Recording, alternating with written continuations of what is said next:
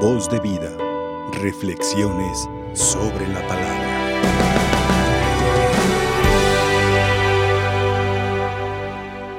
Hoy celebramos un día grande, un día especial dentro del Adviento, que es esta fiesta de María. La Inmaculada Concepción significa inmaculada, inmaculado, que quiere decir no manchada, sin mancha, porque María fue preservada de todo pecado original como el que nacemos nosotros por culpa de Adán. Ella nació limpia, pura, bella, toda llena de gracia, porque esa es la imagen que María quiere que nosotros alcancemos. En el futuro, claro, pero desde ahorita. La iglesia también tiene que ser pura, tiene que ser bella, tiene que ser limpia. Por eso las lecturas de este día nos ayudan a contemplar a María, que por en previsión de su hijo, la madre tenía que estar limpia, como un sagrario, como un envol donde se envuelve algo, un regalo, pues quieres que todo lo de afuera brille para que sea y se note que hay algo muy bello por dentro. Así María nos enseña también que una manera de brillar y de ser pura y puros es hacer la voluntad de Dios. Hacer, no tanto pensar, porque muchas veces hacemos buenos propósitos y no los cumplimos. Hacemos muchas cosas, queremos ir a muchos lugares a servir, a ayudar a la gente y no lo hacemos. Nos quedamos en deseo. Por deseo no vamos a ir al cielo, ni siquiera las devociones. Porque si eso no se lleva a la práctica, no vamos a estar a la derecha del juez, del juez que nos va a juzgar. Pero ¿a quién tenemos como abogada? A María. ¿A quién tenemos como intercesora? A la que es limpia, pura, bella, la verdad que brilla en su ser por el que tiene en su vientre.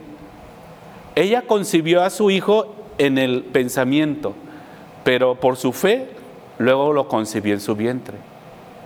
Hoy contemplamos a María y deseamos, ojalá que ustedes hermanos deseen que María brille en su, en su interior, que ella tenga la voluntad, y de hecho la tiene, que todos sus hijos, nosotros, estemos limpios. A mí esta fiesta me invita a la pureza. Pureza de costumbres, pureza de pensamiento, pureza de palabras y en las acciones. Todo mi ser, para que esté limpio, debo de estar en gracia. Y estar en gracia es como si me cambiara de ropa diario y me bañara diario.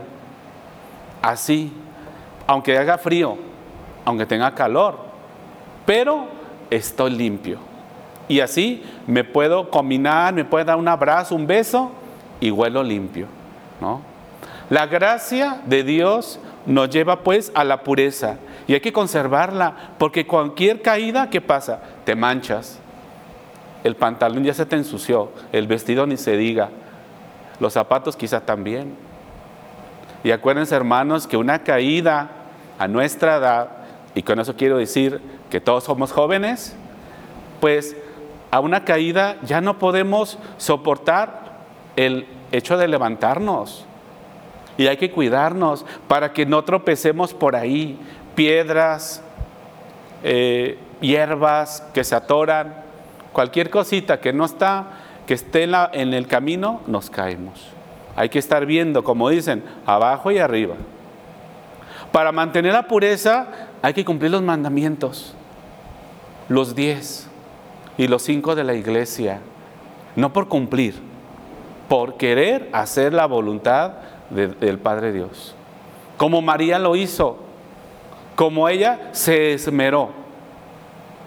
Y como en sus diversas apariciones, María sigue diciéndonos lo mismo, hagan lo que mi hijo les diga. En distintos momentos nos dice, hagan penitencia. Fátima. Guadalupe, que dice, no estoy aquí que soy tu madre. Y así cada una nos va diciendo eh, parte de su investidura, diríamos. Bueno, pues hay que hacerlo, hay que obedecerla y sobre todo pidamos, porque solo no podemos que Dios nos mantenga en su servicio limpios, puros. Que Dios nos conserve esa pureza para cuando llegue el momento de partir, porque es hecho de partir a otra casa, la terrena y la celestial. Cuando nos llegue el momento que no debamos nada a nadie, que no estemos sucios, como dicen, aquí nos bañados. ¿Cómo se van a una fiesta? ¿Cómo se van a un cumpleaños? ¿Cómo se van al, con el doctor para que lo revise? Pues limpios. ¿Para qué? Para que este, mi ser brille y esté en esencia. Dios nos conserve esa pureza. Luchen por ella. Que nadie nos mancille, nadie nos ensucie. Y María, ella nos mantendrá limpios si lo pedimos. Que en su rosario, que ustedes recen diario. Y ojalá que dos, tres, ¿eh? No crean que con el único que rezamos al día tenemos. En este momento hay que rezar mucho. Hay que pedir por muchas situaciones, por muchas necesidades, por muchos problemas, por todos y por mí. Pero que siempre deseemos y vivamos puros, porque Dios escucha un alma pura, más que alguien que esté sucio. ¿Por qué? Porque luchamos para mantenerlos limpios. Que la Virgen María, la llena de gracia, la pura, la inmaculada, nos conserve así y así vivamos. Que así sea. Voz de vida. Reflexiones sobre la palabra.